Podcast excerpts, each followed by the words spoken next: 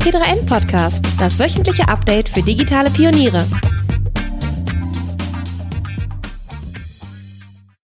Hallo und herzlich willkommen zum T3N Podcast. Heute geht es um das Apple Event und viele Hardware-Neuigkeiten aus Cupertino. Mein Name ist Sebastian Bronce und ich begrüße herzlich 50 Prozent des Apfelpunkt Podcasts in Person von Malte Kirchner, der in seiner Freizeit auch als Redakteur für die Wilhelmshavener Zeitung arbeitet. Grüß dich, Malte. Schön, dass du dir Zeit genommen hast. Ja, hallo Sebastian. Danke, dass ich dabei sein darf. Ja, sehr gerne. Ist ja nicht das erste Mal, dass wir reden, ähm, aber das erste Mal tatsächlich im T3N Podcast. Ähm, von daher freue ich mich da total drauf. Ähm, du bist ja auch Profi äh, und ähm, genau, würde ich sagen, hüpfen wir mal direkt rein. Äh, war ja ein relativ dickes Ding, diese Keynote.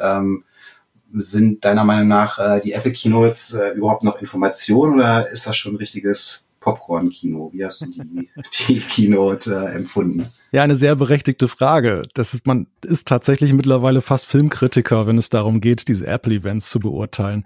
Vorher war es ja so, dass es ja eher ein Journalisten-Event war. Gut, Apple hat auch mal seine eigenen Mitarbeiter dort dann eingeladen. Da saßen dann auch mal einige, die zugejubelt haben und man hat sich gegenseitig motiviert.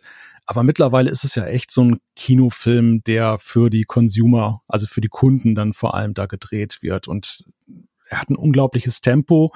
Aber wenn man ihn jetzt unter diesen Kriterien anschaut, also der Spannungsbogen war gut und äh, ja, die Inhalte, glaube ich, so nach meinem Gefühl, kamen auch gut an. Es war ja sehr viel. Es war schön dicht, eine Stunde. Dann ja. war das Ganze vorbei. Also eine gute Sache. Wie ging dir das? Ja, ich, ich denke auch, man hätte das ganz gut äh, strecken können tatsächlich. Ähm, also ich war äh, zum Glück in der äh, guten Situation, dass ich, dass ich nicht tickern musste und äh, auch nicht direkt im Anschluss, äh, so wie ihr das im Apfelpunkt gemacht habt, darüber sprechen musste, weil die, die Informationsdichte war wirklich äh, enorm hoch und äh, tierisches Tempo ähm, hätte man wahrscheinlich wirklich gut auch äh, in Vor-Corona-Zeiten auf, auf zwei Events aufsplitten können, was da alles angekündigt wurde. Und ja, ich sehe das auch so. Also ähm, die Präsentation, ähm, finde ich, hat man jetzt so in den letzten zwölf Monaten gemerkt, dass die von Mal zu Mal auch immer professioneller und besser werden, richtige Dramaturgie drin haben ähm, und halt auch ein paar schöne Ideen, ne? Irgendwie mit dem mit dem Sofa, äh, dem, dem unendlichen Sofa, in das da der eine reinkrabbelt und äh, seine Schlüssel sucht oder der Tim Cook, der sich irgendwie äh, vom UFO abseit. Ähm, ja, also schön produziert auf jeden Fall. Ja. Aber das ist natürlich immer nur so ein bisschen, ja, das Beiwerk, sage ich mal. Äh, es gab ja jede Menge neue Neuankündigungen eigentlich, ne? vom lilafarbenen iPhone über ein neues Apple TV und die lang erwarteten AirTags, ähm, ja, bis hin zu den ebenfalls lang erwarteten iMacs und iPad Pros. Äh, was war denn so dein Favorit und was war die größte Überraschung für dich? Also bei der größten Überraschung bin ich ein wenig hin und her gerissen zwischen dem iPad Pro und dem dem äh, iMac, dem neuen iMac. Wobei ich sagen muss, jetzt so vom Highlight her, der, der iMac war für mich schon wirklich das größere Ding. Das, mhm. dieses Redesign, das da jetzt gekommen ist, das setzt Maßstäbe dann auch für den größeren iMac, den wir ja, den ja Apple schuldig geblieben ist. Die Überraschung war, dass sie tatsächlich das Feld weiterhin von unten aufrollen. Das, ja. das wirkt ja, wie ich finde, logisch jetzt, wenn man betrachtet, dass sie letztes Jahr auch mit Einstiegsgeräten angefangen haben. Aber ich war mir doch nicht so sicher, ob sie jetzt ausgerechnet diesen, naja, diesen iMac, der ja jetzt nicht der geliebteste iMac ist von, von Apple. Also sie hatten ihn jetzt ja beim letzten Prozessor-Update dann auch dann da äh, so belassen, wie er war. Und er war ja immer so ein wenig im Schatten des großen iMacs, die 27 Zöllers. Und viele sagten halt im Vorfeld, ich kann mir nicht vorstellen, dass das Apple ausgerechnet ein Redesign da anfängt, und dann erst den großen zu einem späteren Zeitpunkt macht. Aber das, das haben sie gemacht und das fand ich wirklich eine Sensation. Sehr überrascht hat mich diese Geschichte, dass der M1-Chip, den wir ja jetzt eigentlich bei den Macs verortet haben, dass der nun plötzlich auftaucht beim iPad, auch beim iPad Pro. Mhm. Ja, das hat mich auch so ein bisschen überrascht, wobei nicht die Tatsache, dass der dann im iPad Pro landet, das finde ich eigentlich ganz schlüssig und hatte ich tatsächlich auch erwartet, aber überhaupt nicht so schnell. Also das, das war ja äh, also das war für mich tatsächlich die größte Überraschung, dass, äh, dass der M1 äh, jetzt schon dann im iPad Pro, zumindest in dem, in dem großen 12,9 Zoll, im 11 Zoll ist er ja nicht mit drin, äh, damit drin ist.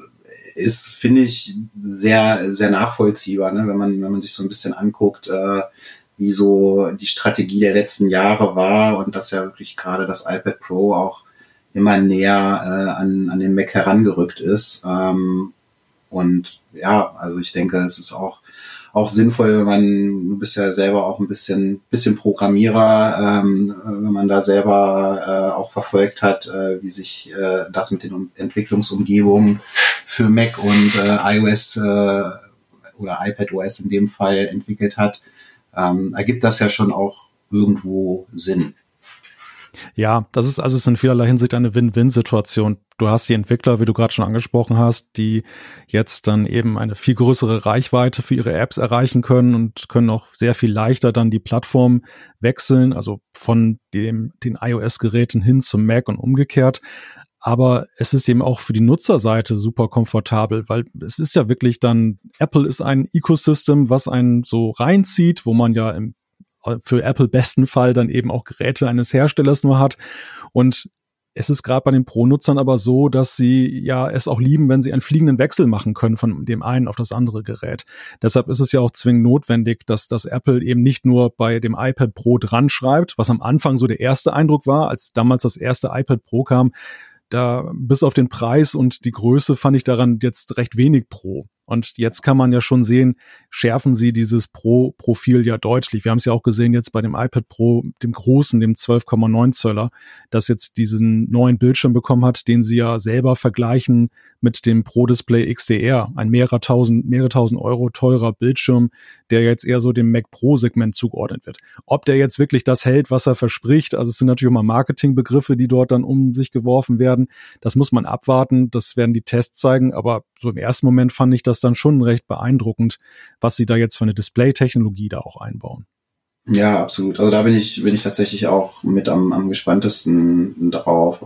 Ich muss sagen, jetzt, dass das äh, noch aktuelle iPad Pro, die neuen äh, sind ja noch nicht ganz zu haben. Das reicht ja von der Geschwindigkeit total. Ne? Also das ist, ich bin, ich bin jemand, ich arbeite seit vielen Jahren, ich sag mal zu 90 Prozent auf dem iPad Pro. Ähm, also fast alles mache ich auch gerne, gerne damit.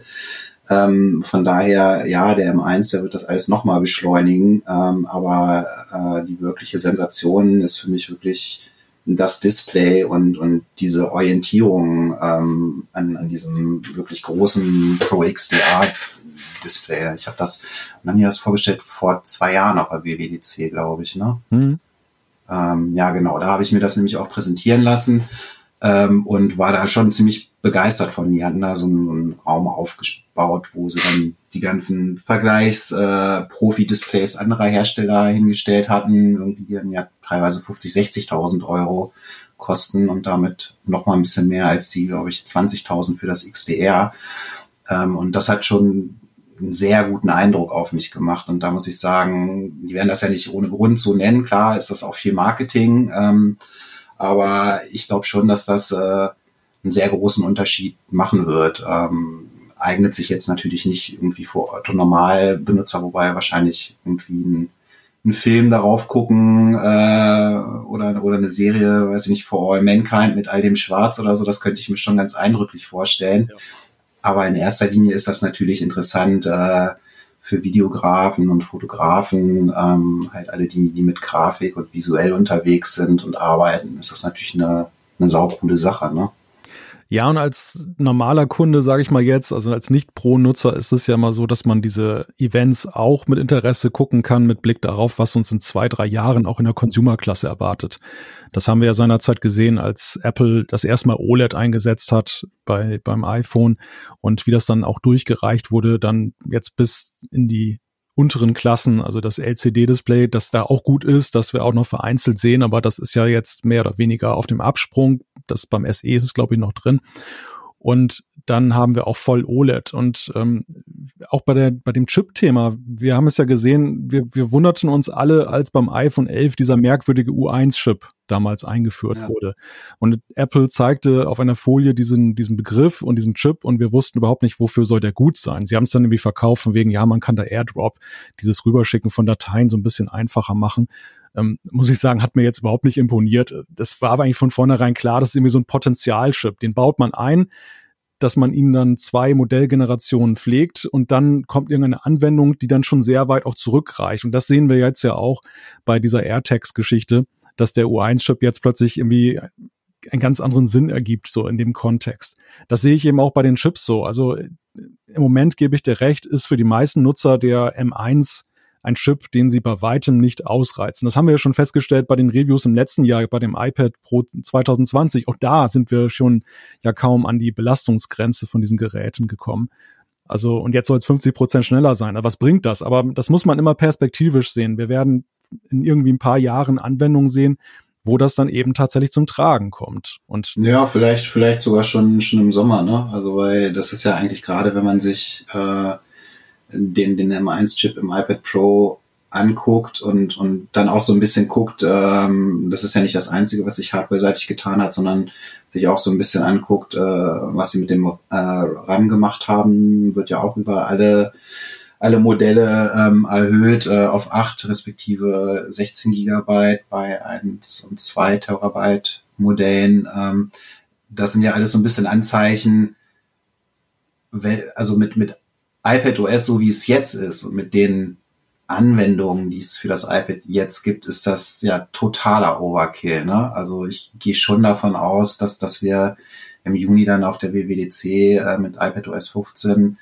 ähm, schon auch im Betriebssystem einige Änderungen sehen werden und ich gehe rechne eigentlich auch fest damit, dass äh, dass Apple endlich äh, eigene Pro-Anwendungen auch äh, bringt, ne? weil das ist ja was, was immer noch fürs fürs iPad äh, trotz des Pro im Namen äh, fehlt. Ne? Also ein Final Cut Pro oder so, das äh, da warten warten ja viele schon ewig drauf. Und ich glaube, das könnte das Jahr werden, wo es soweit ist, zumindest für die ein oder andere Pro-Anwendung. Ja, den Eindruck habe ich auch. Also was mir bei diesem Event ich möchte jetzt nicht von Fehlen sprechen, aber was, was ich schon auffallend fand, war, dass sie mit dem Software-Segment Klar, sie haben ein paar Showcases gezeigt, Luma Fusion, die zum Beispiel eine tolle Videoschnitt-App dann äh, fürs iPad herausgebracht haben. Äh, wir haben natürlich Adobe gesehen, die ihre Fotoanwendung dort dann in Szene gesetzt haben. Aber all das wirkt auf mich noch nicht so perfekt im, sag ich mal, in der Apple-Sicht, wie Apple das jetzt, wie, wie Apple den Maßstab bei der Hardware anlegt. Und ähm, ich würde mich auch sehr wundern, wenn sie jetzt jetzt dieses Jahr weiter verstreichen lassen, ohne da was in der Richtung zu machen. Final Cut Pro jetzt zum Beispiel warten viele drauf. Die Killer-Anwendung eigentlich ähm, aus Entwicklersicht warum gibt es keinen Xcode? Warum gibt es keine Möglichkeit zu programmieren auf diesem iPad Pro? Es ist ein Pro-Gerät, aber man kann nicht eine Zeile Code damit irgendwie kompilieren. Und das, das sind so ähm, Dinge, ja, der, das ist der nächste logische Schritt. Es ist eigentlich jetzt nicht logisch, erstmal noch weiter irgendwelche Hardware auszubauen, sondern jetzt brauchen wir auch wirklich Möglichkeiten. Und Apple kann da ja auch Standards setzen jetzt gegenüber den Drittentwicklern. Sie können da auch ein Adobe, sie können ein Microsoft noch stärker pushen, indem sie selber vorlegen. Hm. Ja, die Frage ist immer, die sich mir dabei stellt, die, die Xcode-Frage. Ich hatte nach dem Event hatte ich auch noch ein Briefing zum, zum iPad Pro relativ im Anschluss und äh, da wurde die Frage natürlich auch sofort gestellt, ähm, was, was ist denn mit Xcode? Ähm, Apple-typisch äh, wurde da natürlich gar nichts zu gesagt, aber ähm, die Frage, die ich mir immer stelle, ist überhaupt jetzt, also auch mit den neuen iPad Pros, wenn man die mal ähm, zu den Geräten, die im vergangenen Jahr äh, vorgestellt wurden, in Relation setzt, also dem, dem MacBook Pro, äh, insbesondere dem MacBook Air, das ist ja schon verdammt nah dran. Ne? Und Apple ist jetzt ja nicht dafür bekannt, äh, dass sie entweder oder Produkte äh, auf den Markt bringen, sondern eigentlich möchten sie ja ganz gerne, ähm, dass du möglichst alle Produkte auch äh, kaufst. Ne? Und von daher frage ich mich immer so, ähm, jetzt gerade, wo die Hardware so nah aneinander gerückt ist, äh, nach der Keynote wurden ja auch direkt erste Stimmen laut, die dann erwartet haben, ja, jetzt kommt Mac OS endlich für fürs iPad. Äh, das glaube, da glaube ich überhaupt nicht dran, äh, denn äh, das passt einfach überhaupt gar nicht zum zum Geschäftsmodell. Ne? Ja. da bin ich völlig bei dir. Also ich glaube, wir werden niemals macOS auf dem iPad sehen. Welches Interesse sollte Apple daran verfolgen? Sie sie wollen ja eben beide Geräte verkaufen und das, das würde ja dann tatsächlich, wie du sagst, diese Entweder-Oder-Geschichte auslösen. Die Frage ist halt, wo, wo liegt der Königsweg? Sie haben ja schon mal diesen Ansatz gefahren, also jetzt auf einem ganz basic Level, als sie für Logic Pro zum Beispiel so eine Remote-App herausgebracht haben. Man konnte bei Logic Pro, was ja gerade von Musikern auch gerne genutzt wird, konnte man die Regler des Mixers zum Beispiel auf dem iPad dazu bedienen. Ich fand das ganz gewitzt. Ähm, ich fand diese Idee gut, da, dass man dieses Touch-Element, was da viel intuitiver war, dann nutzen konnte, um auf dem Mac was zu machen. Vielleicht kann man sowas ja auch professioneller denken. Vielleicht kann man jetzt zum Beispiel beim Videoschnitt mit Final Cut irgendetwas machen, dass man eben dann das schnell hin und her schieben kann oder dass es meinetwegen auf dem Mac stattfindet und äh, wird vom iPad aus gesteuert, dass man so eine Brücke schlägt. Und das wäre für mich ein guter Mittelweg, der dann ja eher noch sogar auslöst, dass wenn das richtig gut ist, dass ich dann auch als derjenige, der jetzt noch kein iPad hat, dann aber sagt, oh, das, das verändert meinen Workflow zum Positiven, da möchte ich vielleicht dieses Gerät jetzt noch haben. Das wäre ja dann mhm. das, was mhm. Apple möchte. Ja, das hat ja sogar so ein bisschen äh, in der Präsentation auch seinen Schatten vorausgeworfen. Ne? Also ich, äh, als, als sie gesagt haben, ähm, dass das neue iPad Pro ja auch Thunderbolt bietet und äh, man externe Monitore anschließen kann und dann halt von dem, von dem großen, teuren Pro XDR Display gesprochen haben. Da haben sie ja auch genau dieses Beispiel dann äh, zumindest halbwegs gebracht, ne, dass sie gesagt haben, ähm, Grafiker, die jetzt äh, an, an dem teuren Pro Display externen Display arbeiten, die können dann äh, ihre Arbeit auf dem iPad Pro in gewohnter Qualität auch fortsetzen und gleicher Auflösung fortsetzen.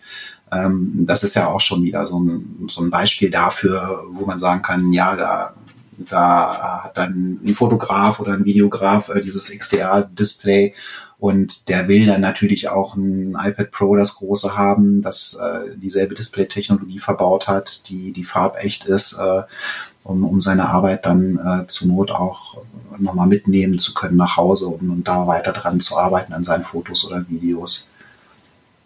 Ja, ja, ja, der, der der Mann von Adobe, der dort zu Wort kam, der hatte ja auch dann diesen Datentransfer angesprochen. Zum Beispiel jetzt, ich glaube von Lightroom war das, dass eben ja. auch dann der, der Datentransfer zum Beispiel für einen Fotografen dann ja wesentlich schneller ist. Und auch das sehe ich so ein bisschen als Fingerzeig an, dass man einfach jetzt Verbindungen schafft, die performant genug sind, um eben dann solche pro Arbeits Schritte dann eben auch dann schnell von A nach B zu schieben, weil das ist momentan ja tatsächlich noch recht anspruchsvoll, jetzt so ein größeres Stück jetzt dann irgendwie ein, eine größere Datei da von A nach B in einer adäquaten Geschwindigkeit dann rüber zu transferieren.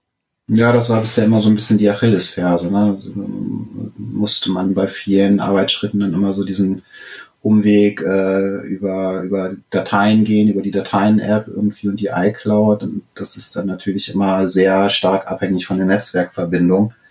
Ähm, deswegen ist eigentlich Thunderbolt auch eine sehr gute Sache, ne? eine sehr, sehr gute Einführung für fürs iPad Pro. Ich frage mich so ein bisschen, das hatte ich ja auch gefragt im, im Briefing, ähm, konnte ich leider auch keine näheren Antworten zu geben, weil wenn man sich so Thunderbolt äh, am Mac anguckt, ähm, da gibt's ja schon diverse Geräte externe, die von der Kompatibilität jetzt nicht so äh, unterstützt werden. Ähm, und das, das wird halt, glaube ich, noch ganz spannend werden. Jetzt nicht nur bei den Displays, ich glaube, das wird sowieso äh, so sein, dass, äh, dass da nicht unbedingt jedes äh, externe Display anderer Hersteller unterstützt wird aber auch äh, bei externen Speichermedien ähm, würde mich mal interessieren, wie da äh, die, die Kompatibilität ist und ähm, ne, also das, das, das stelle ich mir noch so ein bisschen tricky vor. Es hört sich auf dem Papier erstmal cool an, ist äh, Thunderbolt an Bord, aber das heißt natürlich nicht, dass man da jedes Thunderbolt-fähige externe Gerät auch dann anschließen kann wahrscheinlich. Ein paar Worte zu unserem Werbepartner Microsoft Teams. Microsoft Teams hilft Hasbro dabei, den Prozess der Spieleentwicklung neu zu definieren. Ein wichtiger Teil der Spieleentwicklung ist das Testen. seit die Pandemie ausgebrochen ist, war es Hasbro jedoch nicht mehr möglich, Spieler zum Testen in die Firmenzentrale einzuladen. Inzwischen werden die neuen Monopoly-Spiele mit Teams in den Wohnzimmern von Familien auf der ganzen Welt getestet. Die Gruppe, mit der nun getestet wird, ist vielfältiger und inklusiver als je zuvor. Das ermöglicht dem Unternehmen authentischere Einblicke in das Spielverhalten der Menschen. Teams eröffnet somit Hasbro neue Möglichkeiten, Spiele zu entwickeln, die Familien auf der ganzen Welt näher zusammenbringen. Mehr erfährst du unter Microsoft apple.com/teams. Ja, ja, die Verbindungssituation, die war ja häufig geprägt von so leichten Ernüchterungen. Auch jetzt zum Beispiel im Zusammenhang mit dem Magic Keyboard, was ja nun einen zweiten Port bringt, aber dieser zweite Port hat dann eben nur sehr eingeschränkte Fähigkeiten und äh, ist jetzt gar nicht so zu verwenden, jetzt dann eben für Datenanwendungen. Das das sind dann solche Sachen, das sind tatsächlich solche Sachen, wo ich dann auch sage, jenseits dieses Zaubers der Präsentation, die, den, den Apple ja sehr gut beherrscht, aber wenn man so ein paar Tage später dann anfängt, sich das genauer anzugucken und sich Gedanken darüber zu machen, dann kommt man natürlich schon auch zu einem realistischen Bild, dass man das dann auch besser so verorten kann. Deshalb gibt es immer so zwei Phasen eigentlich der Wahrnehmung auch eines solchen Events. Mhm. So diese erste, die häufig dann sehr, wie, ja, eben wie geprägt von diesem Film dann eben so ist, dass man berauscht aus dem Kino geht. Das ist ja das, was Apple erreichen möchte beim Zuschauer. Und die, die zweite Phase tatsächlich, wo man dann technisch darauf blickt und sich dann fragt, ja, und jetzt? Also, was, was bleibt, was kommt sozusagen? Ja, und dann kommt ja dann noch die dritte Phase, zumindest für, für uns Journalisten, die dann die Geräte auch mal selber testen dürfen. Ähm, da kommt dann ja, das ist dann ja nochmal was ganz anderes. Ne? Das ist meistens, in den meisten Fällen bei mir ist es dann so dazwischen äh, angesiedelt, zwischen diesem äh, ja sehr begeisterten direkt nach der Keynote und dann ein paar Tage Abstand und erstmal kritisch und meistens landet es dann irgendwo dazwischen, äh, bei mir zumindest, bei den meisten äh, Geräten, die ich bisher testen durfte. Ähm, wobei es da dann auch nochmal wirklich Dinge immer gibt, finde ich, wo man merkt, so ja, ja, das hatte ich gedacht, dass das besser funktioniert oder dass ich das Feature mehr nutzen werde, ne, so eine Sachen. Ja, die Herausforderung beim Rezensieren ist ja immer korrekt vorherzusagen, auch was jetzt so drei Monate später auch von dem, was einen im ersten Moment vielleicht trotzdem noch jetzt irgendwie begeistert, dann übrig bleibt. Das, das, das finde ich immer wieder die, die größte Herausforderung. Und da gibt es auch immer mal wieder Überraschungen, dass man tatsächlich Features, die man im ersten Moment fast abgeschrieben hat, weil man so dachte, na ja, so spannend ist das nicht, aber die sind nachher im Alltag tatsächlich nützlich und andere Dinge, die im ersten Moment so einen Haareffekt ausgelöst haben, die sind ein halbes Jahr später völlig vergessen, die nutzt man dann gar nicht mehr. Das, das ja. finde ich dann bei den Reviews dann bei der Kürze der Zeit, die halt gegeben ist, ja letzten Endes in der Erwartungshaltung auch der, der, der Leser, der Zuschauer, der Zuhörer, ist das immer dann eine besondere Herausforderung, das dann herauszuarbeiten und dann auch hinterher noch zufrieden damit zu sein, wenn man es dann später ja. mal dann. Ja, das stimmt.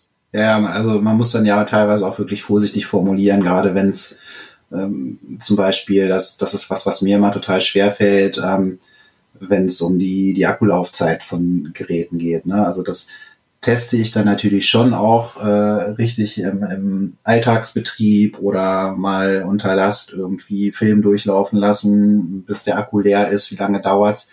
Ähm, aber äh, die Akkulaufzeit, die entwickelt sich dann ja auch nach einem halben Jahr, äh, ist sie schon wieder teilweise ganz anders. Ne? Ähm, das, diese Geräte sind ja dann so angelegt, dass die ab Werk erstmal meistens relativ nah an die Herstellerangaben kommen, ähm, aber das erledigt sich ja dann auch äh, mit den Monaten relativ schnell wieder. Ne? Ja, ja, die sogenannte, Höchstleistungsfähigkeit oder wie sich das dann nennt. Man hat ja in den Einstellungen ja. auch so eine Anzeige, wo man mittlerweile ein Prozent angezeigt bekommt, wie nah man noch an diesem Optimum ist. Und das, das ist natürlich ein Wert, den kann man nicht vorausberechnen. Wir wissen ja nicht jetzt dann, wie sich ein Gerät dann binnen der nächsten drei Monate in Sachen Akku entwickelt und das kann man hochrechnen, aber in der Kürze der Zeit sind das halt sehr schwierige, sind sehr schwierige Schätzungen, die man da macht. Ja, voll. Ähm, wollen wir noch über die Kamera sprechen, die Frontkamera und Center Stage, weil das fand ich persönlich auch ganz, äh, ganz interessant. Ähm, gibt ja jetzt äh, eine 12 Megapixel True Depth Ultra Wide Frontkamera, also eine Weitwinkel-Linse, äh, ähm, die softwareseitig ein Feature namens Center Stage äh, bietet. Ähm, magst du das mal erklären, was Center Stage macht? Ja, Center Stage ist eine intelligente Funktion, die halt schaut, wo du dich bewegst. Wenn du beispielsweise gerade in dieser Homeoffice-Situation kennt man das ja, man sitzt den ganzen Tag und vielleicht möchte man in so einer Videokonferenz so ein bisschen auf und ab laufen im Raum, während man spricht. Das kann man natürlich mit einer starren Kamera schwer machen, weil der Gesprächspartner sieht dann halt jemanden, der ständig aus dem Bild herausläuft. Die Idee bei Center Stage ist dann halt, das, das, sowas kennen wir auch schon von einigen teureren Webcams. Die können das heute auch schon. Die machen das aber meistens auch mit so einem kleinen Motor, dass die dir tatsächlich folgen, dass die mhm. dann dich halt immer im Fokus behalten, dass die erkennen, da ist die Person und dann gehen die hinterher. Was ich noch gewitzt finde an dieser Vorstellung von Apple ist, dass sie das noch dahingehend erweitert haben, dass wenn eine weitere Person ins Bild kommt, dass die Kamera dann auch herauszoomt. Also deshalb auch diese Ultraweitwinkel-Geschichte. Im ersten Moment habe ich mich ja gefragt, wozu brauche ich eine Ultraweitwinkel-Selfie-Kamera? Aber das erklärte sich dann halt dadurch, dass du dann eben auch dann dieses Heraus- oder Reinzoomen hast, dass das eben dann vom Bildausschnitt dann gut gewählt ist. Ja, genau. Ja, können sich wahrscheinlich auch äh wenn man dann irgendwann nicht mehr im Homeoffice ist, äh, lustige Situationen ergeben, wenn man zum Beispiel mal im Café arbeitet oder so. Das ist der Kellner, der jetzt gerade reinkommt, genau. ja, genau. ja. Genau. Ich fand ganz interessant, ähm, das, das wollte ich eigentlich äh, auch Apple, die Apple-Mitarbeiter fragen, aber das hatte sich dann äh, direkt erledigt, äh, als die ihre Einführung zum iPad Pro gegeben haben. Ähm, das, das findet ja immer über WebEx statt im Moment ähm, von Cisco. Und er bewegte sich dann wild hin und her und äh, die Kamera folgte. Ähm, das funktioniert also nicht nur für FaceTime, sondern ähm, das ist über eine API ähm, dann wirklich auch für, für andere Videokonferenzhersteller ähm, leicht einzubinden, also Zoom oder Google Meet oder was auch immer. Ähm, das ist, äh, ist glaube ich, ganz cool. Und hat er, also hat im, bei der Präsentation auch wirklich einen sehr guten Eindruck gemacht. Ähm, ich bin mal gespannt, das dann selber auszuprobieren, wirklich mit, mit mehreren Personen auch im Bild. Äh, mich auch gefragt, ob Haustiere auch erkannt werden oder ob der nur Personen erkennt, keine Ahnung. Das alte Thema vom Portrait Mode, wo das ja auch mal so ein, ein Punkt war, was man damit überhaupt ja. fokussieren kann, ja. ja. Ja, genau, da kann man dann immer schön mit rumexperimentieren. Äh, fällt dir noch was Wichtiges zum iPad ein, das du sagen möchtest, über das du sprechen möchtest? Wir hatten das Display, den M1, die Kamera, Thunderbolt. Ist, glaube ich, ein bisschen dicker und schwerer geworden. Ja. Ne? So ein ganz klein bisschen, ja, in ja, der Tat. Minimal. Aber nicht, nicht äh, dick genug, als dass äh, die alte Peripherie nicht mehr passen würde. Genau, ja.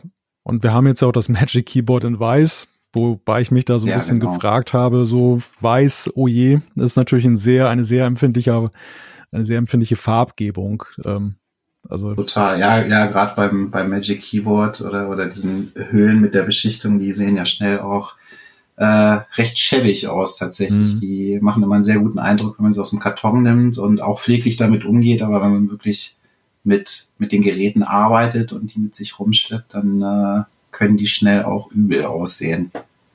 Ja, ja, die Gebrauchsspuren, die sind da relativ schnell da und der Wiederverkaufswert von diesen Zubehörteilen ist, glaube ich, relativ gering, wenn man jetzt ein Normalnutzer ist, weil einfach, ähm, also für günstiges Geld wird man sie wahrscheinlich immer noch los, weil es ja auch sehr hochpreisiges Zubehör ist. Aber es ist eben nicht so wie bei anderen Geräten, die, wenn man sie jetzt dann normal benutzt und etwas pfleglich damit umgeht, die dann noch so wie das beim, beim Kauf aussehen. Das, das ist relativ schwer, habe ich auch festgestellt. Das, das betrifft aber eigentlich all diese Zubehörteile, die Apple dann herausgebracht hat. Das war bei diesem Keyboard Folio war das auch schon so und das, das zieht sich dann bis zum Magic Keyboard bis heute, ja. Ja, zum iPad fällt mir eigentlich ansonsten nur ein, ähm, das fand ich ganz witzig, es wurde ja viel über den Stift spekuliert im, im, im Vorfeld mhm. des Events und dass der tatsächlich jetzt so geblieben ist, wie er war und es gibt eigentlich gar nichts Neues dazu zu berichten. Das, das war eigentlich so die größte Fehleinschätzung jetzt im, im Vorfeld des Events, aber ja. Ja, stimmt. Was, genau, was mir noch aufgefallen ist, dass, da wäre ich fast drüber gestolpert, Scribble, hat das vorher schon auf Deutsch auch funktioniert? Oder war das neu, weil das hatten sie in, äh, in der Keynote hatten sie dann irgendwie an, ganz kurz nur neue äh, Sprachen äh, vorgestellt, funktioniert jetzt auch in den und den Sprachen, da war halt Deutsch dabei. Ähm, und ich hatte selber jetzt die letzten Monate gar nicht mehr geguckt. Ich erinnere mich nur, als das rauskam, dieses Feature, das ist ja das Feature, dass man äh, quasi mit dem Apple Pencil auf dem Screen in Textfeldern handschriftlich äh, Text eingeben kann und das System äh, wandelt den dann äh, praktisch äh, in gedruckte Buchstaben um. Ähm, und da hatten sie jetzt äh, auf dem Event äh, gesagt, dass es unter anderem auch äh, auf Deutsch funktioniert. Ich war mir nicht sicher, ob das vorher schon funktioniert hat oder ob das jetzt tatsächlich neu ist. Ja, ich bin weißt mittlerweile schon ganz durcheinander durch diese lange Beta-Phase, die wir hinter uns haben. Naja, du installierst ja auch immer die Betas. Ja, ne? ja, richtig. Ja. Ich, ich probiere die natürlich aus und ich muss, ja. ich muss mich manchmal schon zur Ordnung rufen, dass ich nicht allzu selbstverständlich zum Beispiel diese Maskenerkennung beim iPhone dann ja, genau. schon als selbstverständlich annehme. Die ist ja in der Masse der Nutzer noch gar nicht angekommen, weil wir immer noch Richtig. Release warten. Wir haben ja eine extrem lange, monatelange Beta-Phase gesehen. Und bei iPad OS bin ich mir auch gerade nicht ganz sicher, ob ich das jetzt in der Beta das erste Mal jetzt gesehen habe mit der deutschsprachigen Unterstützung oder ob das tatsächlich jetzt auch schon draußen angekommen ist. Aber wir haben es noch nicht lange. Also es tatsächlich, es hat sich alles abgespielt in den letzten zwei Monaten. Insofern kann das jetzt auch noch in der Beta nur sein. Okay. Äh, nutzt du das? Ich musste gestehen, weniger als ich eigentlich möchte. Also ich, ich war mhm. eigentlich von Anfang an so ein Fan von dieser Scribble-Funktion. Ja, ich Für mich total. war das eigentlich so das, was ich mir vom Pencil von Anfang an erhofft habe. So, ich bin kein begnadeter Zeichner oder Maler.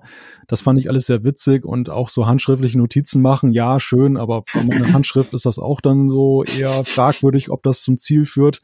Und deshalb fand ich Scribble einfach eine witzige Geschichte. Aber ich muss mir tatsächlich jetzt erstmal angewöhnen, den Stift auch wieder mehr zu nutzen. Und das ist die größte Hürde eigentlich. Man hat sich eigentlich abgewöhnt, den Stift zu nutzen, das, das den man jetzt hat. Ja, ich finde auch, gerade für Notizen, ich fand das nämlich auch, als das ursprünglich angekündigt wurde, habe ich gedacht, total gut. Ähm, vielleicht schreibe ich jetzt endlich mal wieder ein bisschen mit der Hand. Macht man ja heutzutage eigentlich kaum noch, also ich zumindest nicht.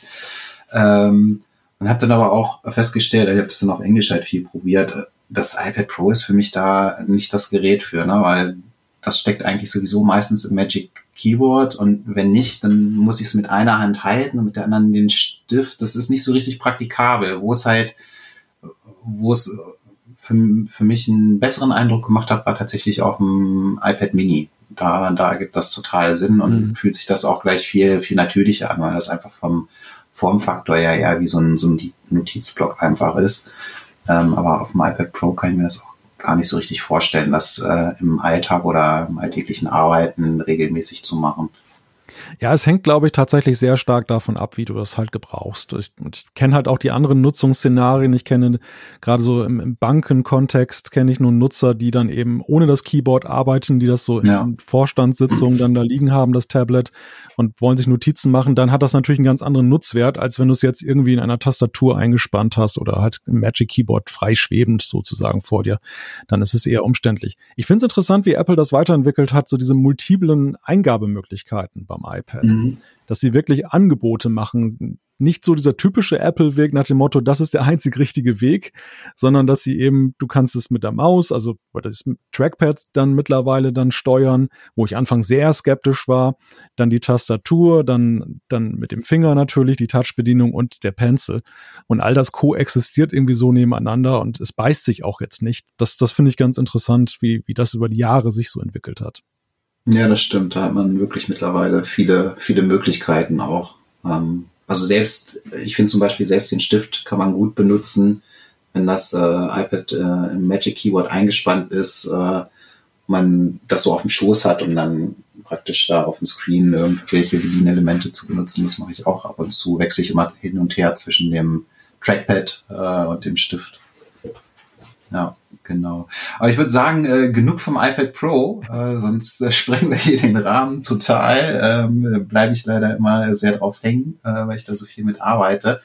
Ähm, lass uns doch zu deiner Überraschung kommen und ein bisschen über die schicken, farbigen neuen iMacs sprechen. Ja, der iMac wird wieder farbig. Das, auch das ist ja schon eine, ein Statement, nachdem Apple ja nun viele, viele Jahre hinter sich hat, wo wir eben eine sehr übersichtliche, nenne ich es mal, Farbstruktur hatten, ein sehr übersichtliches Farbangebot. Es war ja schon sensationell, als sie vor einigen Jahren angefangen haben, die MacBooks dann irgendwie auch in Rosé anzubieten und, und in Gold. Das, das fanden ja damals schon alle sehr revolutionär. Aber jetzt haben wir tatsächlich sieben verschiedene Farben und auch das ganze Zubehör ist dann in, in entsprechenden Farben. Also auch logistisch stelle ich mir das herausfordernd vor, das jetzt alles vorzuhalten. Denn wenn jemand ein ähm, lilafarbenes Gerät hat, möchte er natürlich dann auch dann ein lilafarbenes Zubehörteil haben. Und das muss ja, ja immer alles da sein. Ich glaube, diese ja. Redu Reduktion des, des Farbangebots hatte natürlich auch praktische Gründe. Auf jeden Fall, ja. Ja, weil so muss ja, werden sie wahrscheinlich auch tun, ne? dass sie versuchen zu antizipieren, welches die beliebtesten Farben sein werden. Also gerade gerade bei der Masse, was sind das? Sieben unterschiedliche, ne? Glaube ja, ich, sieben ja. unterschiedliche Farben sind das. Ähm, genau, und dazu hast du ja richtig gesagt, kommen dann noch die Tastaturen und die, die Mäuse, die ja auch alle neu in diesen Farben sind. Ja. Das stimmt. Hast du eine Lieblingsfarbe? Ja, also blau hat's mir angetan. Das, mhm. das finde ich einfach schick. Wobei, da, und da sind wir eigentlich schon gleich bei dem Punkt, wie findet man das Design jetzt genau? Also es ist ja schon zweigeteilt. Die Rückseite ist ja die farbstärkere. Das, das genau, Blau, die ist dunkler. Ne? Die ist dunkler, genau. Und die Vorderseite ist ja auch in der Farbe gehalten, aber deutlich heller. Und mhm. was auch interessant ist, dass wir statt eines schwarzen Rahmens um das Display jetzt einen weißen Rahmen haben. Und das, das finde ich, ähm, naja, ich, also der, der Mensch ist ein Gewohnheitstier. Man muss sich da einmal hinterfragen, äh, ist das jetzt nur, weil man es nicht anders kennt, dass man erstmal das etwas komisch findet? Für mich ist es so, die Rückseite hat mich sofort angesprochen, bei der Vorderseite bin ich noch ein bisschen skeptisch. Weil ich weiß mhm. es halt von, von iPads, ähm, wenn man mal ein, ein iPad hatte mit einer dunklen Vorderseite, also einem dunklen Rahmen drumherum und hat man plötzlich ein weißes. Es ist erstmal ein ziemlich komisches Erlebnis, wenn man das dann umstellt. Ja, das stimmt. Wobei ich, ich glaube tatsächlich, also ich finde das auch irgendwie seltsam, zumal du ja wirklich beim Bildschirm oftmals dann sowieso ja auch noch einen leichten Strich Bildschirm tatsächlich hast, die der schwarze Pixel sind. Ne? Ja. Also das, das bleibt ja nicht aus. Ähm, und diese leichte weiße Umrandung, wobei man sagen muss, wenn man es nicht gesehen hat, die Umrandung geht halt einmal ums Display und unten drunter ist ja unter dem weißen Rand in einer helleren Farbe trotzdem diese farbige Fläche auch. Ne? Und ich glaube tatsächlich, dass genau das auch so ein bisschen der Grund dafür ist, dass, äh, dass ich für weiß statt schwarzen Rand entschieden wurde, weil ich schätze, dass die Farben dadurch einfach besser rauskommen. Also mhm.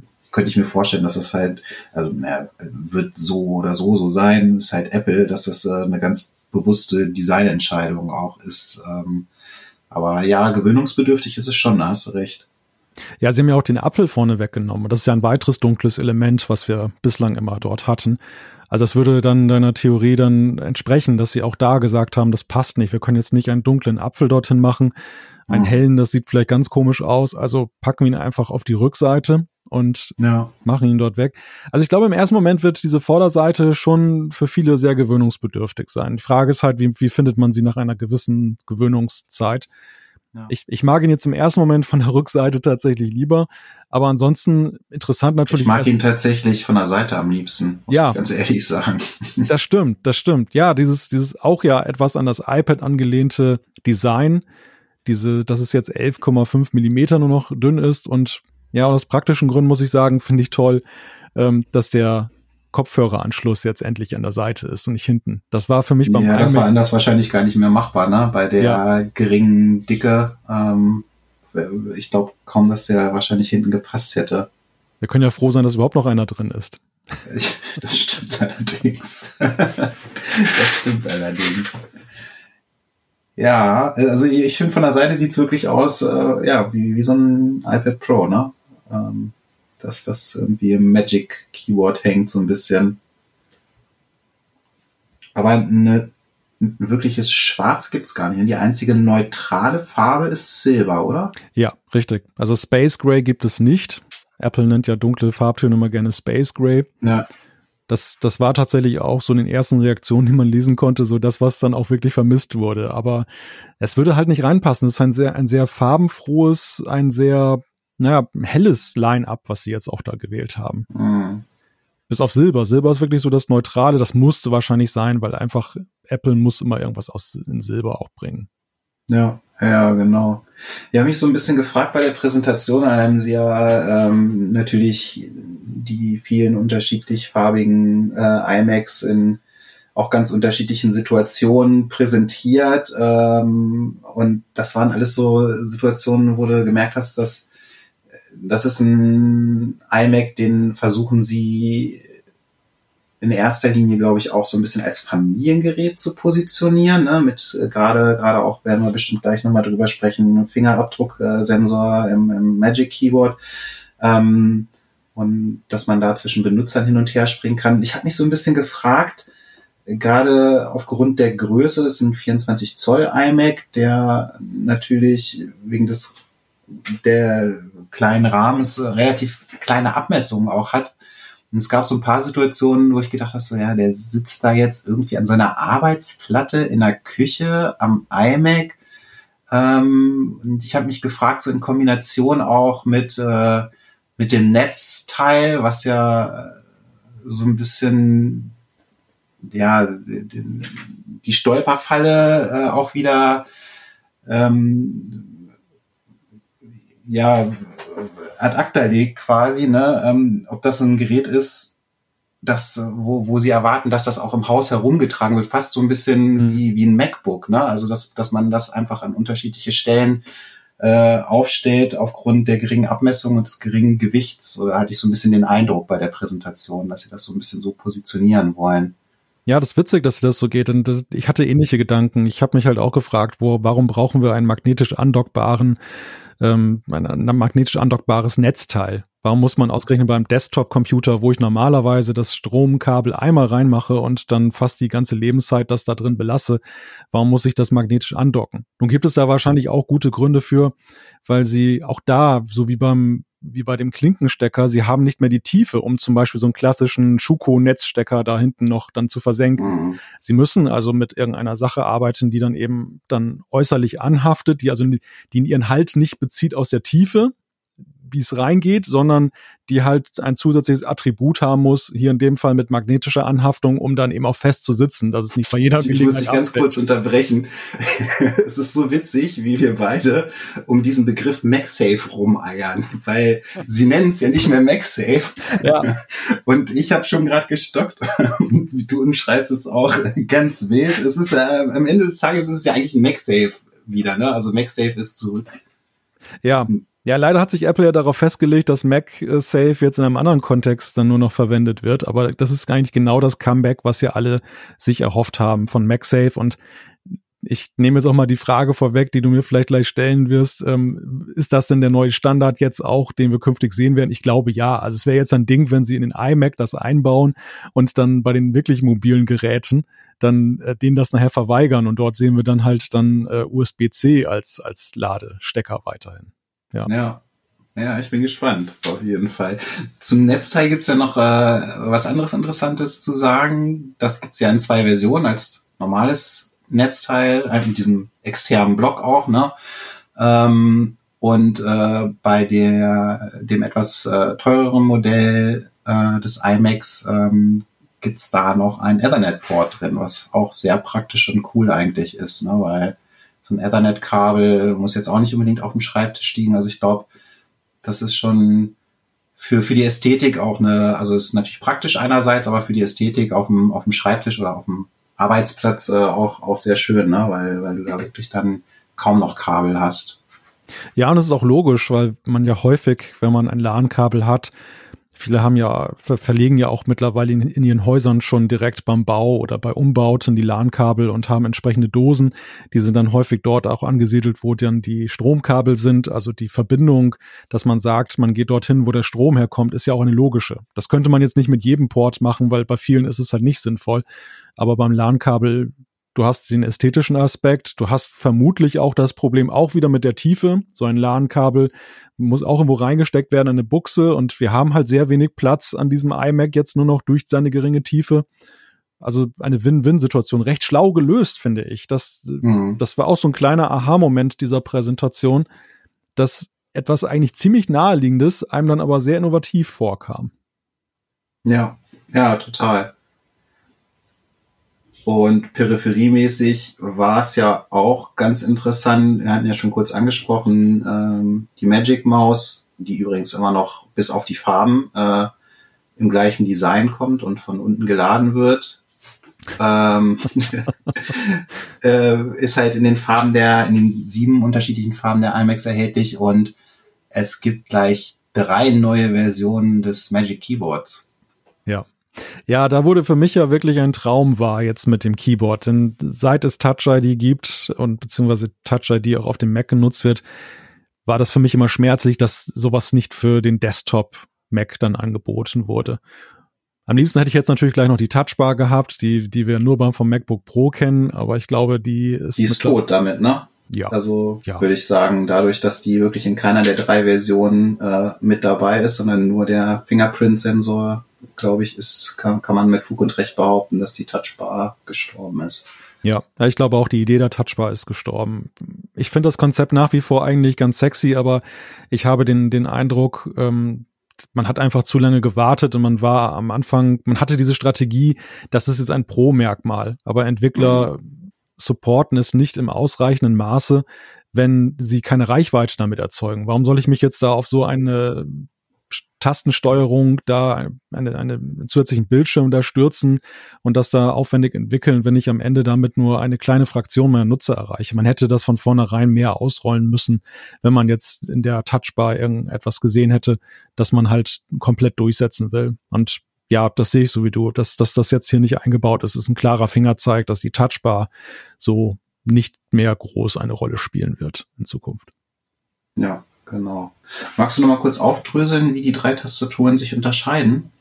Ja, es gibt einerseits die kleine Tastatur, die ohne einen Nummernblock, die per Funk natürlich verbunden ist. Die hat man eigentlich nur neben der Farbe minimal angepasst. Es gibt da irgendwie ein paar Tasten, die man, wo man halt sich das Nutzungsverhalten der Leute heute angeguckt hat und hat gesagt, das äh, ist sinnvoller als die alte Tastenbelegung. Ist aber nicht groß der Rede wert. Dann die nächste Variante ist im Prinzip die gleiche Tastatur, nur mit eben einem Touch-ID-Button, der oben rechts sich befindet, dass man also biometrisch per Fingerabdruck aufschließen kann. Und dann gibt es eine dritte Variante, das ist dann mit dem Nummernblock. Das gab es ja auch immer schon, dass es dann eine größere Variante gibt. Bei einigen Anwendungen ist das ja eben auch ganz nützlich. Wenn ich viel mit Zahlen arbeite zum Beispiel, dann ist so ein Nummernblock ja unverzichtbar. Ja, und der, die hat auch Touch-ID eingebaut. Genau. Die iMacs haben 8 GB Arbeitsspeicher, sind optional mit 16 GB zu haben. Das erwähne ich jetzt nochmal, weil ich mich echt gefragt habe, kann der M1 maximal 16 Gigabyte? Ja. Ja, ne? Ist mhm. so. Das war beim M1 tatsächlich auch die größte Frage, die halt auch gestellt wurde nach seiner Veröffentlichung. Wie soll ich ihn bestellen? Denn man muss sich ja anders als bei den Intel Macs muss man sich ja festlegen, das ist fest eingebaut. Genau. Das, das ist eine Entscheidung für ein Computerleben sozusagen. Und das ist eine ziemlich schwierige Entscheidung. Das war ja bei der Einführung des M1 ja noch, noch bizarrer, weil wir waren es gewöhnt, dass eigentlich 8 oder 16 eine schlechte Ausstattung ist und das Leben fängt mittlerweile erst bei 32 an. Und mhm. plötzlich mussten wir halt umrechnen oder umdenken. Jetzt sind wir es schon ein bisschen gewöhnt von den Einstiegs-Macs, aber gleichwohl ist es, glaube ich, trotzdem eine Frage, die sich viele stellen werden. Brauche ich jetzt acht oder reichen acht oder brauche ich 16? Und warum geht eigentlich nicht mehr? Also wir sehen auch ganz klar, der, der M1 ist anscheinend von seinem Memory Controller auch nur in der Lage, maximal 16 darzustellen. Denn im iPad Pro steckt er jetzt ja auch und dort ist es auch auf maximal 16 begrenzt. Ja, genau. Das heißt dann wahrscheinlich, dass der vielleicht der größere iMac, der dann irgendwann kommt, äh, nicht den M1-Chip drin hat, sondern den M2 wahrscheinlich. Ja, ja, da gehe ich fest von aus. Also ich glaube, die, die Pro Macs, die wir noch sehen werden, also ein größeres MacBook Pro, das, das wird sicherlich auch mehr Arbeitsspeicher haben und der größere iMac, wie du sagst. Also dafür braucht es dann, dann doch die nächste Generation oder wie auch immer man das nennen soll oder eine um einen Namenszusatz ergänzte Generation, die dann auch einen anderen Memory Controller hat. Wo man weil man ja eben sagen muss, wie gesagt, das ist halt ein Umdenken gewesen nach den Intel Macs, dass ähm, 8 Gigabyte Arbeitsspeicher überaus performant sein können. Das hat mich tatsächlich ja. auch sehr überrascht. Ja. ja, das hat mich beim, beim MacBook Pro, dem 13 Zoller mit dem M1 auch überrascht, dass man da relativ weit mitkommt, tatsächlich mit den 8 Gigabyte. Das stimmt. Haben wir sonst, ach ja, wir haben auf jeden Fall noch was vergessen beim iMac. Wir haben die Kamera vergessen. ja. Die kann jetzt 1080p, ne?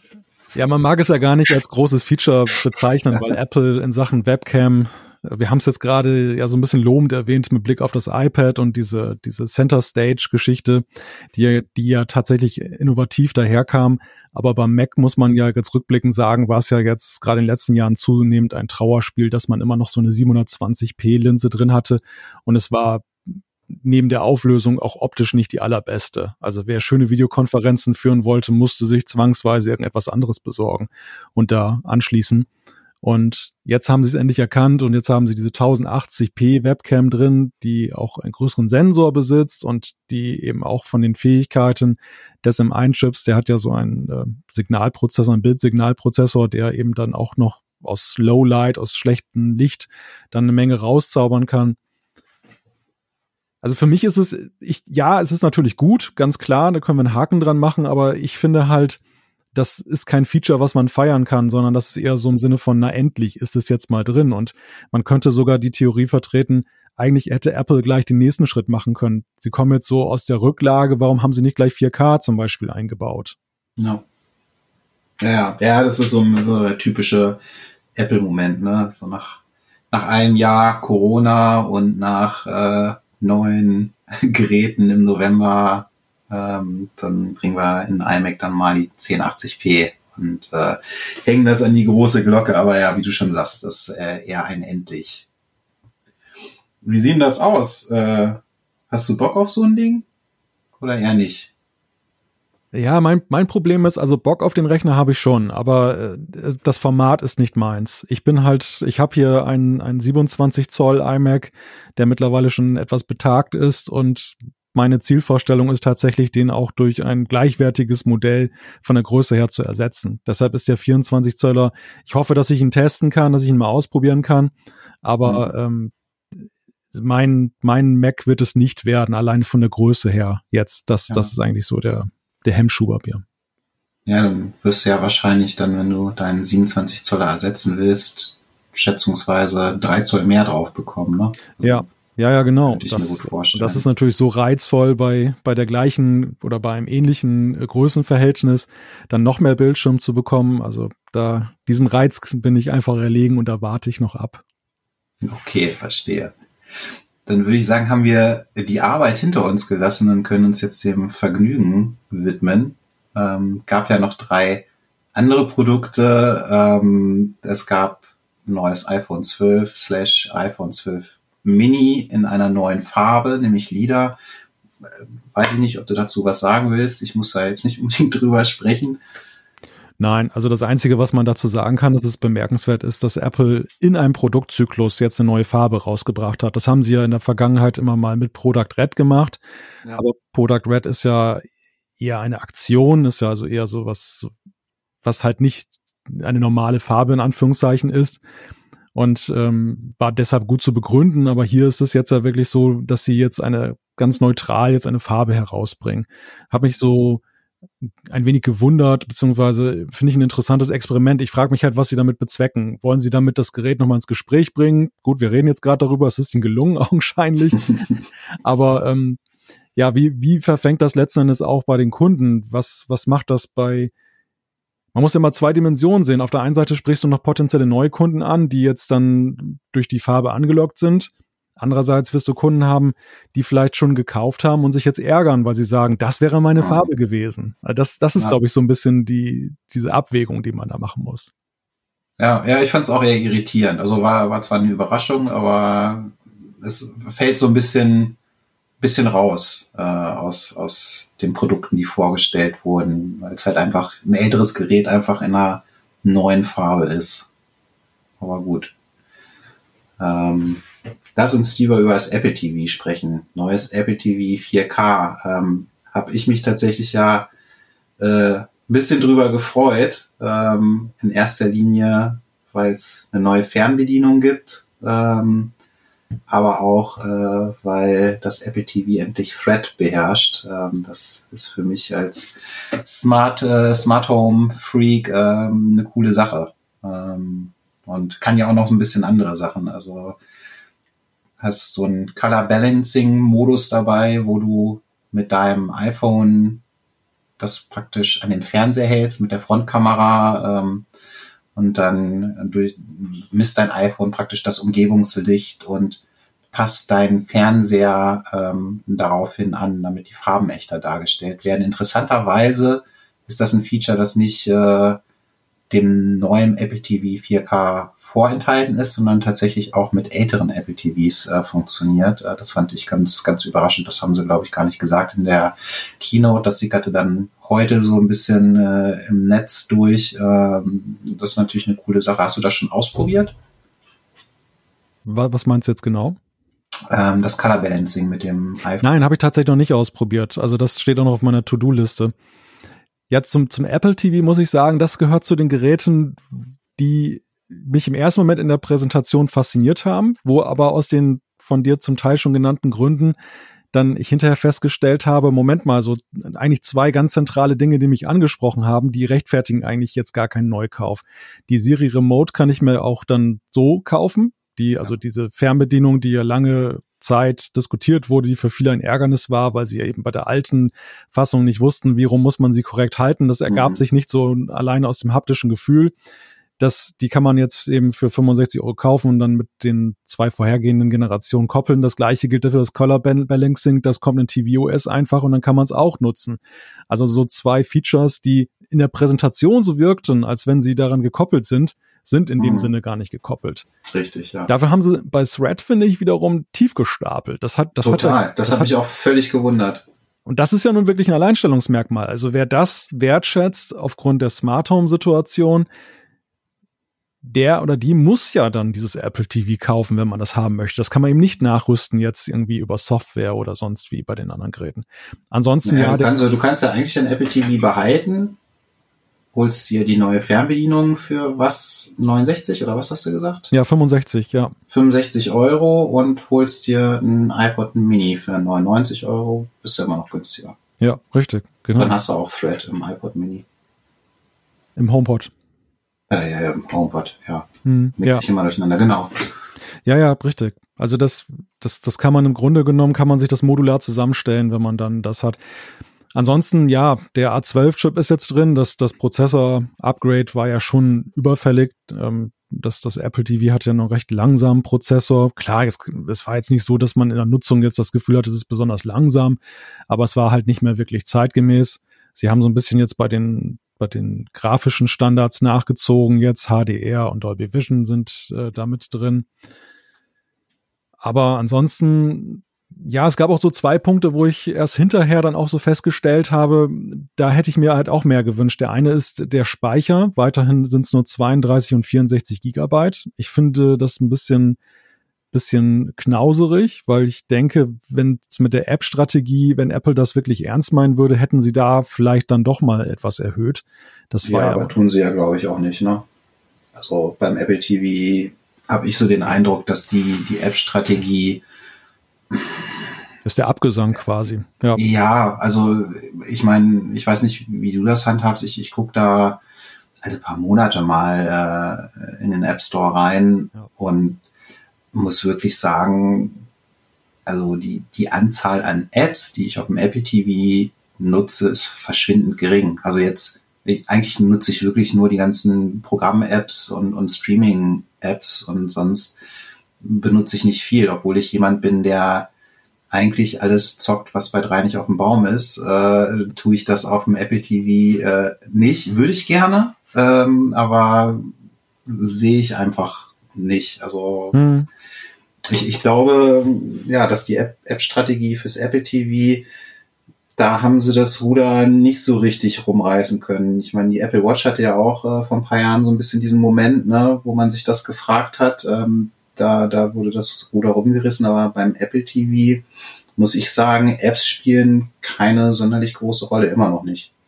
Nein, werden sie auch, glaube ich, Zukunft nicht spielen. Das, also der Speicher ist da doch auch ein deutlicher Fingerzeig, dass sie eben selbst nicht jetzt irgendwie da eine große Entwicklungsmöglichkeit sehen. Es liegt natürlich auch dann an den begrenzten Möglichkeiten. Also ich sehe bei tvOS jetzt auch nicht den Durchbruch, dass man jetzt für Entwickler noch mehr freischaltet, mehr Möglichkeiten. Ich kann zum Beispiel keinen Webbrowser dort darstellen, ja. was, was dann auch den Radius der Möglichkeiten dann für die Entwickler, wenn du zum Beispiel so eine Informations-App oder etwas machen möchtest, ja massiv einschränkt. Ja, aber letzten Endes muss ich sagen, bei all diesen App Stores, die jenseits von iPhone und iPad sich abspielen, ich habe es nie so richtig verstanden, dass man, weil eben bei Apple ja so vieles miteinander verbunden ist, nicht auch eben dieses, diesen App Store zum Beispiel für das TV integriert hat, meinetwegen auch zusätzlich im iPhone und iPad. Ich finde es unglaublich, mhm mühselig und irgendwie macht es mir keinen Spaß, mit der Apple TV Fernbedienung da durch diesen App Store zu gehen. Das, das, das ist eher so eine Not, das wäre so eine, eine Notlösung. Ich habe kein iPad oder iPhone zur Hand, dann ist es besser als nichts. Aber wenn ich dann eben ein Touch-Device habe, und ähm, muss das so umständlich am Fernseher machen. Allein das schreckt schon, finde ich, ab. Und das, hm. das ist bei, bei der Watch auch ein Stück weit so, finde ich. Also da, da ist es noch ein bisschen integrierter, weil die Watch an das iPhone gekoppelt ist und man hat dann doch den kürzeren Weg. Aber letzten Endes ist das, finde ich, das der Hemmschuh bei all diesen Zusatz-App-Stores. Hm. Ja, das stimmt. Vielleicht wird es besser mit der neuen Fernbedienung. Wer weiß, ja. ja, genau. Ja, gut, aber war, war mal wieder Zeit für ein neues Apple TV. Ähm, aber der große Wurf äh, haben wir, glaube ich, ganz gut rausgearbeitet. Äh, bleibt aus. Also für mich ist wirklich so, dass das Hauptargument für das Apple TV Thread, ähm, gut, sich der ein oder andere wird sicherlich auch HDR und was Dolby Vision, ne? Ähm, für Cineasten, aber ja, für Otto Normalverbraucher tut's wahrscheinlich auch das alte. Wobei das alte 4K-TV wird's nicht mehr geben. Es gibt dann nur noch das, die HD-Version. Genau, das haben sie gleich rausgenommen und klar, ich meine, es gibt immer irgendwelche Restbestände, die irgendwo im Einzelhandel oder im Versandhandel noch zu bekommen sind und vermutlich kann man da jetzt auch ein Schnäppchen machen. Aber wie du schon sagst, es sind halt Features, die, wenn man sie sucht, wirklich toll sind, aber die jetzt, glaube ich, für den die breite Allgemeinheit jetzt nicht unbedingt Must-Haves sind. Das, das hat sich nicht so drastisch weiterentwickelt, wie es manchmal gemutmaßt wurde. Es wird ja immer manchmal dann schon darüber spekuliert, dass es beim Apple TV mal einen großen Sprung nach vorne geben könnte. Ja, ja, aber da fällt mir auch nicht ein, was, was, was sein könnte. Aber wer weiß. dann fehlen uns eigentlich nur noch die AirTags, die ja äh, wirklich lange, lange erwartet wurden. oh, und ja. dann endlich, also ich war mir tatsächlich vorher gar nicht sicher, ob sie diesmal wirklich kommen, auch wenn die Gerüchteküche vorher ja heiß gelaufen ist und es eigentlich schon fast als gesetzt galt, dass sie vorgestellt wurden. Ähm, größte Überraschung war eigentlich für mich zum einen, dass sie tatsächlich gekommen sind, aber zum anderen der Preis. Der ist ja sensationell für, für Apple Standard, ne? Auf den ersten Blick ja. Auf den ersten Blick äh, ist das sensationell. Das, das ist auch ähm, ein Meisterstück des Marketings, was sie da Absolut, hingelegt haben. Ja. Denn im ersten Moment war ich tatsächlich auch total irritiert. 35 Euro für ein Apple-Gerät.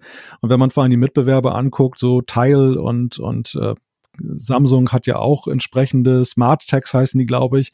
Ja. Die spielen ja auch alle so in der Preiskategorie. Und wir kennen ja Apple eigentlich dafür, dass sie, wenn sie solche Produkte rausbringen, ja schon eben dann nochmal 10 oder 20 Euro jetzt in dieser Größenordnung draufschlagen würden, dass die mindestens 50 Euro kosten.